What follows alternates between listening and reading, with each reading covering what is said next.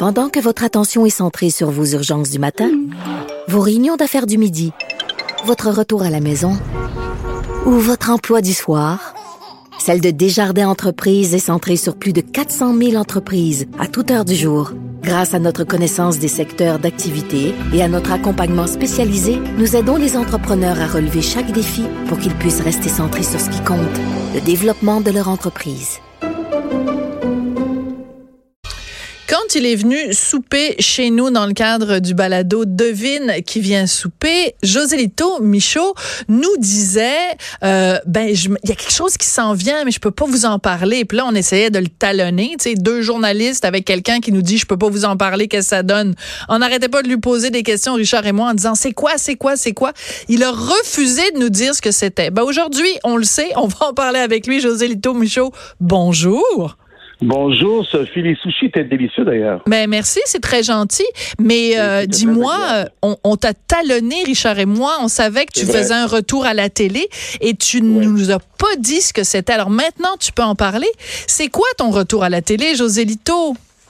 Ben, c'est parce que, un, je peux pas en parler parce que c'est toujours à la discrétion. Euh, euh, c'est toujours, toujours le diffuseur qui décide quand il l'annonce. Mais là, il y a un moment donné où comment, les gens commençaient à le savoir parce qu'ils me voyaient tourner à l'extérieur. Donc, là, ils ont précipité un peu l'annonce de la nouvelle. Ah oui?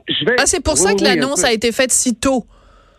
Si tôt, oui, parce que parce que là, on parle avec beaucoup de gens, on tourne beaucoup, donc à un moment donné, les gens font Oh, vous êtes de retour. Là, j'entends ça constamment par les temps qui courent. Donc là, à un moment donné, on peut plus garder le silence. Puis en même temps, ils font toujours ça dans leur stratégie d'annoncer ça euh, un peu à l'avance comme ça, oui. D'accord. Alors, qu'est-ce que c'est? Parce que là, on sait que maintenant que José Lito is back in, business. Mais c'est quoi ton business? C'est euh, pas loin du show business? Euh, moi, je dirais, première des choses, je reviens euh, pour, pour, comme tu as toujours tout à toi, tu le sais. Oh. Moi, pendant un certain temps, non, mais c'est vrai, je ne voulais plus revenir. Oui. Donc, je m'étais dit, je vais prendre le temps, puis peut-être que peut-être je ferai plus d'animation. Puis il y avait quelque chose. Donc, j'ai refusé quelques offres parce que j'avais l'impression, je sais pas, je j'avais pas envie de revenir parce que je produis des affaires, parce que j'écris, parce que je fais autre chose. Puis à un moment donné. Mais excuse-moi juste, de, excuse-moi de, t'interrompre, oui. parce que là tu me dis quelque chose, puis je, me dois de t'interrompre. Tu n'avais plus le goût de revenir parce que tu pensais que tu avais fait le tour du jardin devant la caméra, devant le micro? J'avais l'impression, euh, je, je cherchais encore ma pertinence pour tout te dire. Je me disais, oui, je sais, non, mais c'est, c'est pas de la, de la, la fausse modestie, c'est vrai. Je me disais, qu'est-ce que j'ai envie de dire, moi, à l'âge que j'ai? À la radio, c'est une autre affaire. Mais c'est à la télé, je me disais, qu'est-ce que j'ai envie de dire? Est-ce que ça va passer par les fictions que je vais écrire, et que je vais produire? Est-ce que ça va passer par des émissions que je produirai ou que je ne présenterai pas? Puis à un moment donné, après plusieurs discussions avec, avec Radio-Canada, euh, c'est vraiment eux qui m'ont dit ce serait, ce serait agréable que ce soit de retour, ce serait le fun, ce serait. Puis on aimerait ça que tu sois là. Puis à force de parler de Dominique Chalou, c'est Dominique Chalou qui était là à ce moment-là, mm-hmm. avec Sophie Moras, euh, j'ai dit euh, savez-vous quoi, je vais revenir. Et là, tout de suite, j'ai une idée en tête et c'était au cœur du monde. Puis elles ont dit oui tout de suite, tout de suite, tout de suite. Alors, le titre est absolument magnifique parce qu'il y a ah, au cœur du monde, ben, c'est toi. C'est le cœur. On sait que tu en as et le monde, puis on sait que tu l'aimes. Non, mais parce qu'il y a beaucoup de gens, José Lito, on va se le dire, il y a beaucoup de gens dans ce milieu-là qui font semblant d'aimer le monde. Ah oui, et en fait, dès que les micros sont éteints, puis dès que la petite lumière rouge s'est éteinte, oh et là, c'est comme ça commence, puis là, as-tu vu le groupe, as-tu vu le ci, puis as-tu vu le ça? Mais toi, je le sais, tu es le même José Lito que la petite lumière rouge soit allumée ou pas. Tu aimes profondément les gens. Oui, je déteste l'expression euh, quand des gens disent du monde ordinaire. Je déteste ça. Donc moi, je vais toujours les appeler les inconnus d'exception.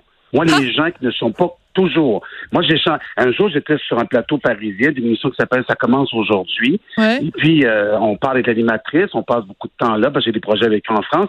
Puis, à un moment donné, euh, la femme a dit, je vais voir les, je vais faire les gens ordinaires. Je dis, madame, vous ne devriez jamais dire ça. Hmm. Elle dit, pardon?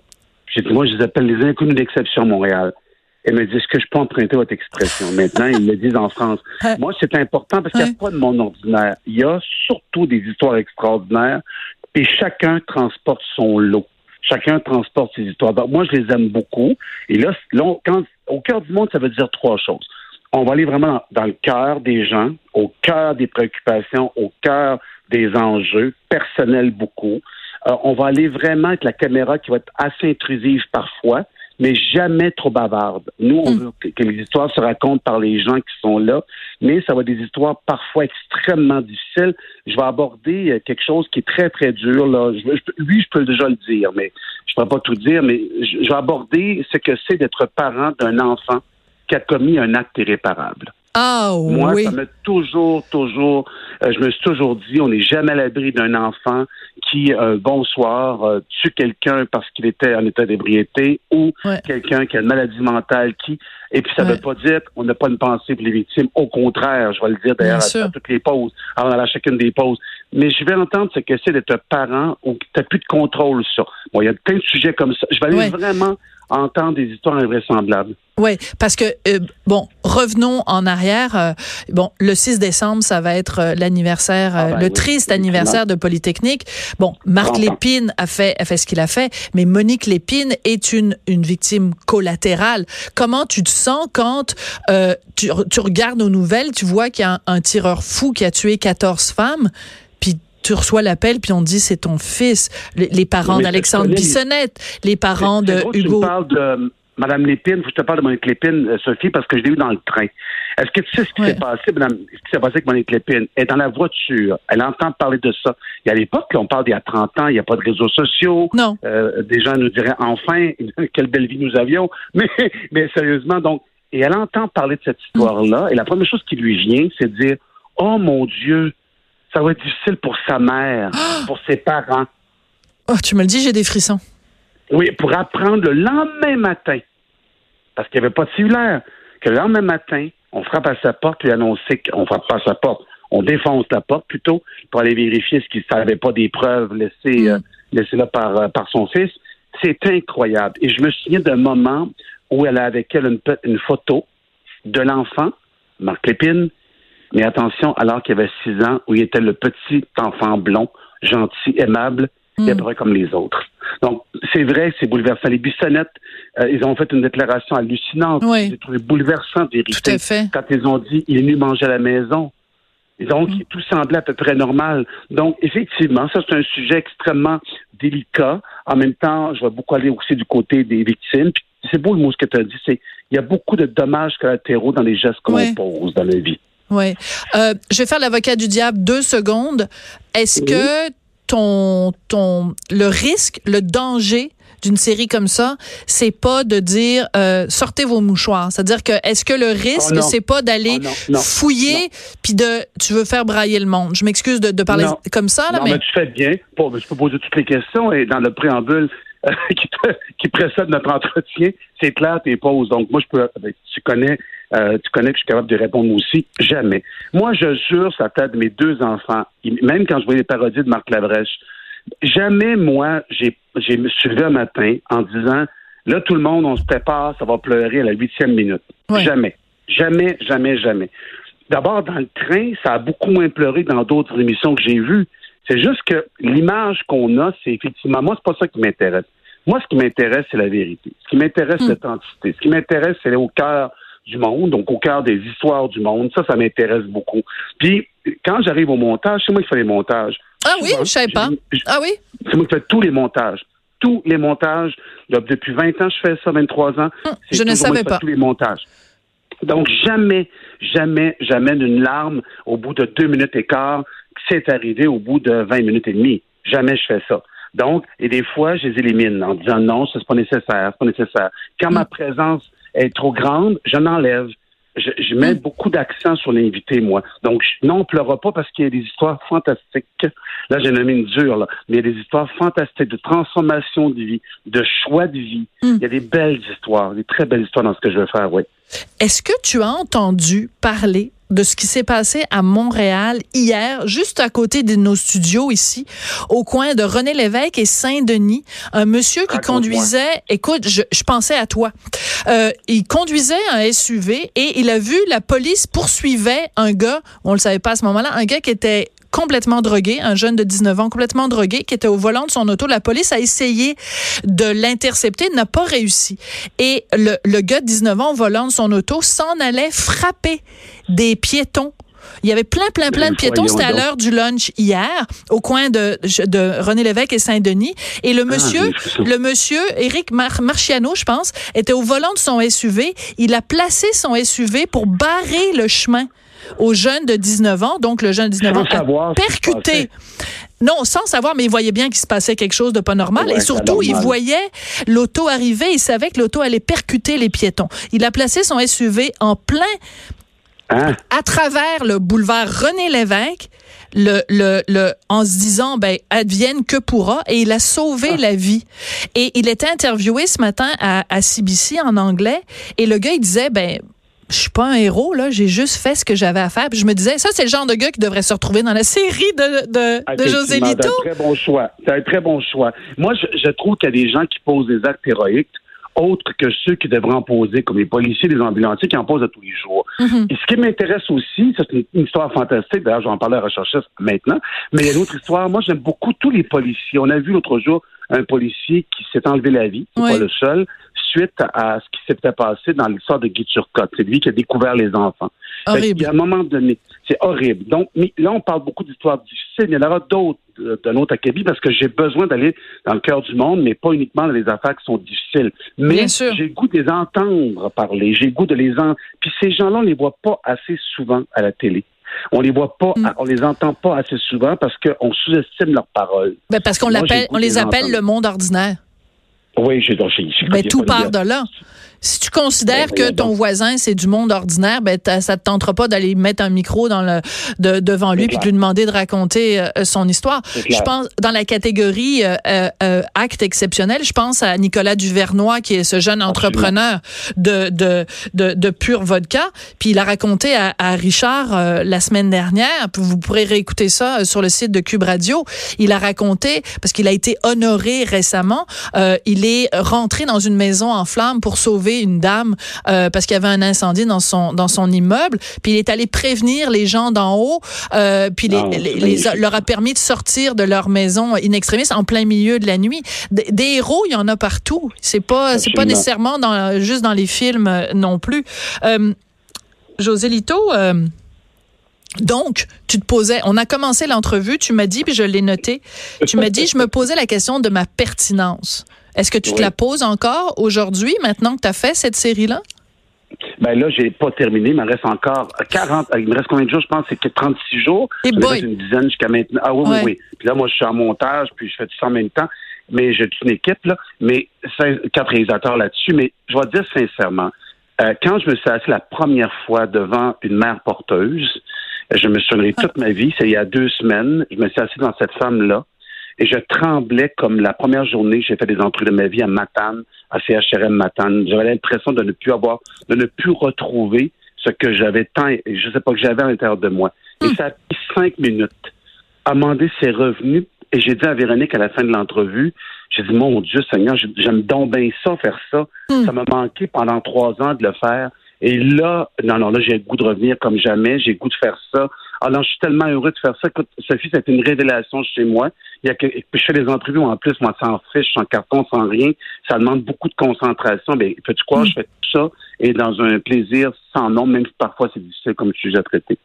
Tu parlais tout à l'heure, évidemment, des émissions, euh, tu disais dans le train. Euh, qu'est-ce que, quand tu mets bout à bout toutes les entrevues, toutes les émissions que tu as faites, qui étaient vraiment avec l'humain au cœur de, de, ta quête. Qu'est-ce que tu as compris de l'être humain? Ah, quelle bonne question. Mais qu'on n'est pas seul. C'est drôle parce que quand j'étais tout petit et qu'il y avait beaucoup de violence autour de moi, je, je, me, je, me, je me plongeais dans, dans mon imaginaire, mais aussi dans le téléviseur de la hmm. famille. Et je regardais les images et j'espérais que la vie des autres soit meilleure que la mienne hmm. pour un jour retrouver cette vie-là. Mais quand j'ai commencé à découvrir, je suis rendu à 5000 entrevues et plus de fait dans ma vie. Donc, j'en ai vu du monde. J'ai vu des gens connus, pas connus, j'ai vu tout le monde. Ça en fait beaucoup. Là. Et à un moment donné, je me suis dit, c'est drôle, chacun transporte son lot. Chacun transporte mm. son histoire. Il y a des vies qui sont plus simples que d'autres. Il y a des vies qui sont plus éprouvantes que d'autres. Mais chaque, moi j'ai l'impression que même dans les preuves, j'en ai connu quelques-unes, on finit par comprendre quelque chose de cette mm. vie-là. Puis tu sais, il y avait, il y avait le chemin, Scott Peck dans le chemin moins fréquenté. Il disait toujours au début du livre, il disait, au début du livre, euh, la vie est difficile. Ça c'est un, vrai constat. Notre responsabilité. C'est la prémisse. comme, Ben oui, c'est la prémisse. Notre, notre, notre, ce qu'on a à faire de notre vie, c'est la rendre plus simple, plus agréable et profiter des grands moments. Puis moi, je trouve que après avoir fait autant d'entrevues, je me rends compte que je suis pas tout seul puis mm. que ça nous permet de nous sortir de nous. Parce que c'est un métier où on est mm. toujours centré sur nous. Tellement bien dit. C'est peut-être la raison je l'ai quitté. C'est peut-être pour ça que je l'ai quitté pendant trois ans. Ah, oh, moi, je me, en te le disant, je m'en rends compte. J'étais plus capable d'entendre parler de moi. J'étais plus capable de parler de moi. Non, j'étais tanné.